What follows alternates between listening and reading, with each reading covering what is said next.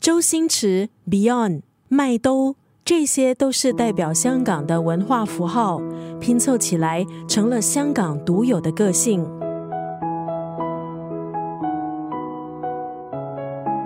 今天在九六三作家语录分享的文字，出自这本书《消失的记忆：一百零一个即将遗忘的香港故事》。香港的故事从来都是很难书写的，因为写的时候都掺杂很复杂的情感，要梳理绝对不容易。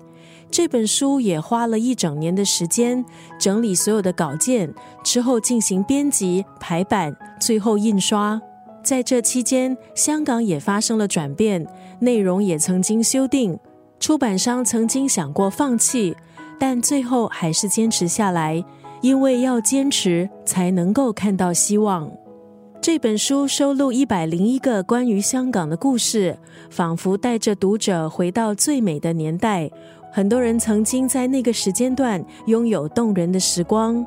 今天要在九六三作家语录分享的是这段文字。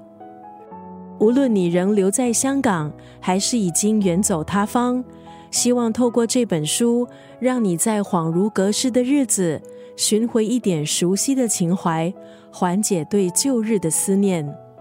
正如香港国际关系学者沈旭辉教授写道。香港不只是政治大事，还有很多属于文化、物质还有草根的日常生活，这些都成就了香港。在这本书《消失的记忆：一百零一个即将遗忘的香港故事》当中，除了提供非学术的书写以外，读者可以了解事物的框架，从这一篇篇文章再度追忆那一段还能够舞照跳、马照跑的日子。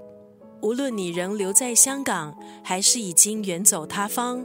希望透过这本书，让你在恍如隔世的日子，寻回一点熟悉的情怀，缓解对旧日的思念。